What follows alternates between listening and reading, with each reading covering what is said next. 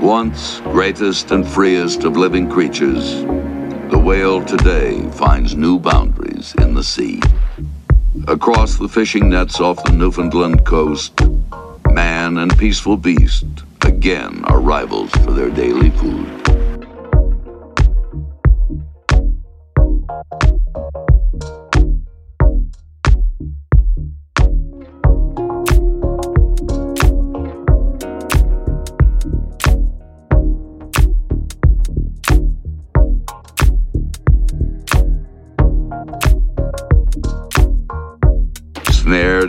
The meshes, a humpback whale struggles to break free.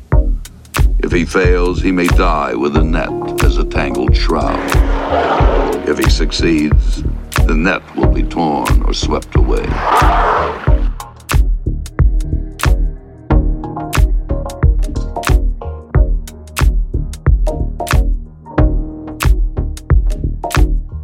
For the hard-working fisherman, a net damaged is time and income lost at the peak of the fishing season.